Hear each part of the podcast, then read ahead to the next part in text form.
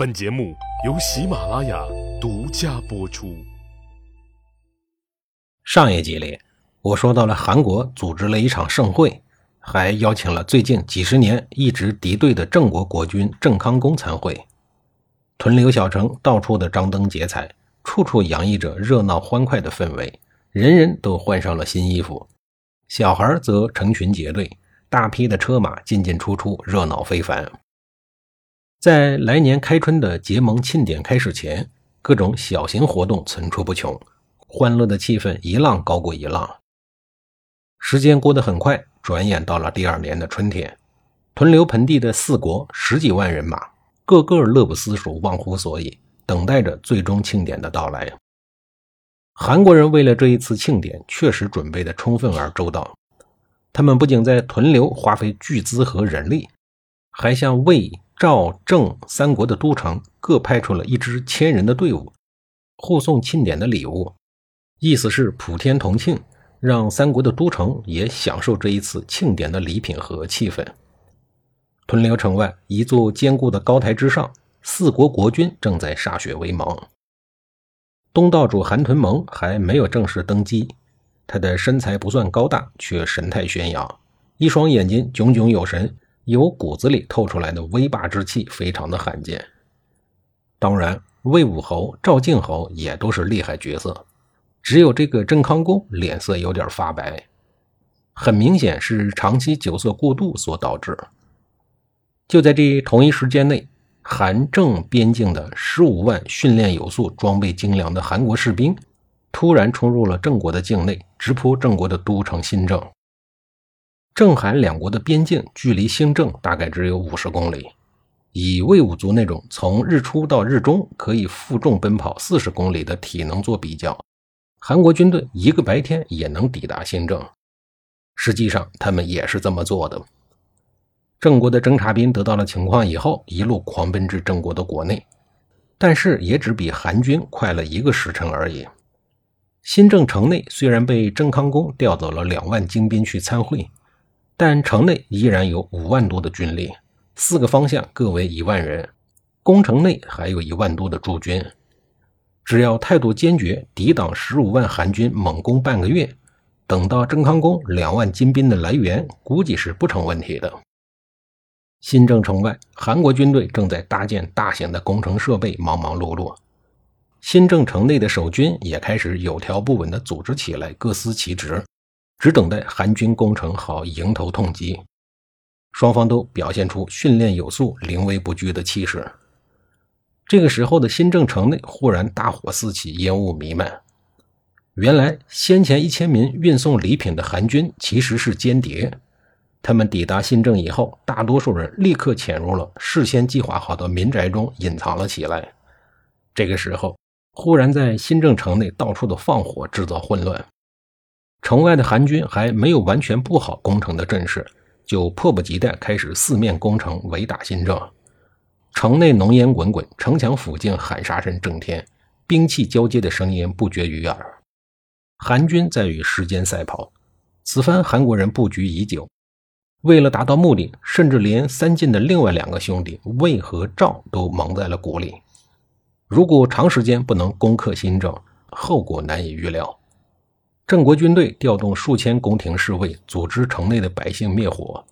火势得到控制以后，城内的韩国间谍也不敢再贸然的放火。一个昼夜对抗下来，城内的火焰基本熄灭了，而且禁卫军已经在挨家挨户的盘查捉拿韩国的间谍。城外的韩军虽然都是从战火中锤炼出来的。无奈新郑城高池阔，一个昼夜损兵折将，仅有少数的韩军登上了城头，结果呢又被郑军抛下了城头。韩军遭遇了前所未有的挑战。好在韩军还有另一个杀手锏，为了配合城外韩军的攻势，韩国人派出了明暗两队人马。明的是一千人护送礼品而堂而皇之进入新郑的间谍，暗的是一百多人。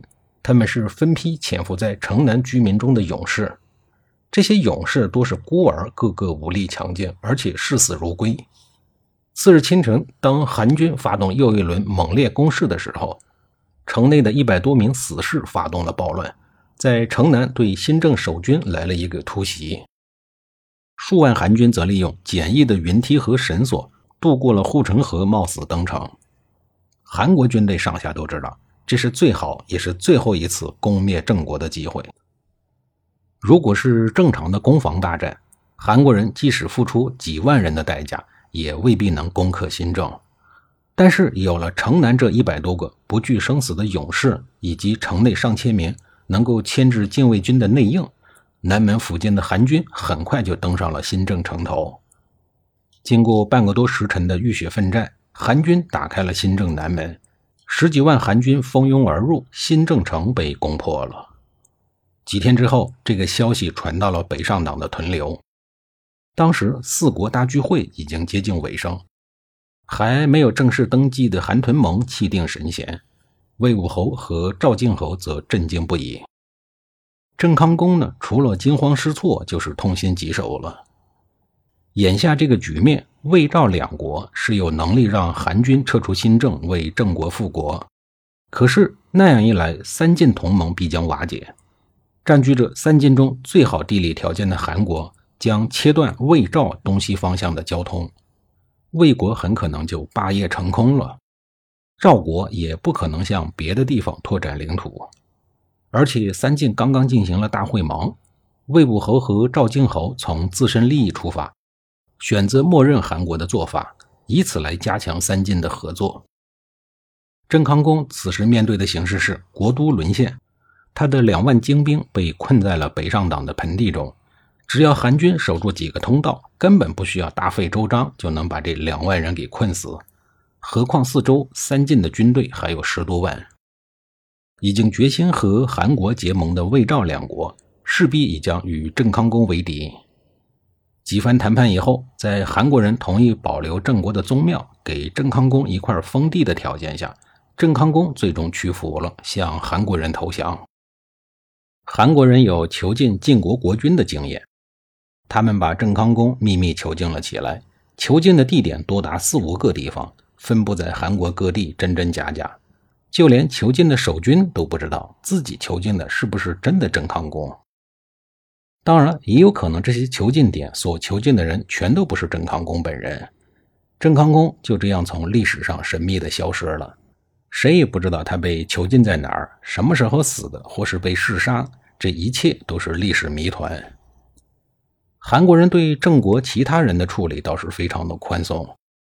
韩屯盟号称保留郑国贵族所有的封地。不杀一个和平相处的郑国人。郑国从公元前八零六年建国到公元前三七五年被韩国所灭，历经了四百三十一年。其实，从公元前四百年郑国围攻韩国的都城，到公元前四零七年附属击败韩军等等，从这两次郑国反击韩国的实力来看，如果不是郑国自己一分为三，韩国要想灭郑国是没那么轻松的。这一年，韩屯盟将韩国的都城迁到了新郑，自此韩郑一家了。纵横春秋和战国初年几百年的小霸郑国，就这样逐渐融入了战国七雄之一的韩国。截止到这里，郑国的故事就结束了。下一集里，我继续给您讲述韩国的事儿。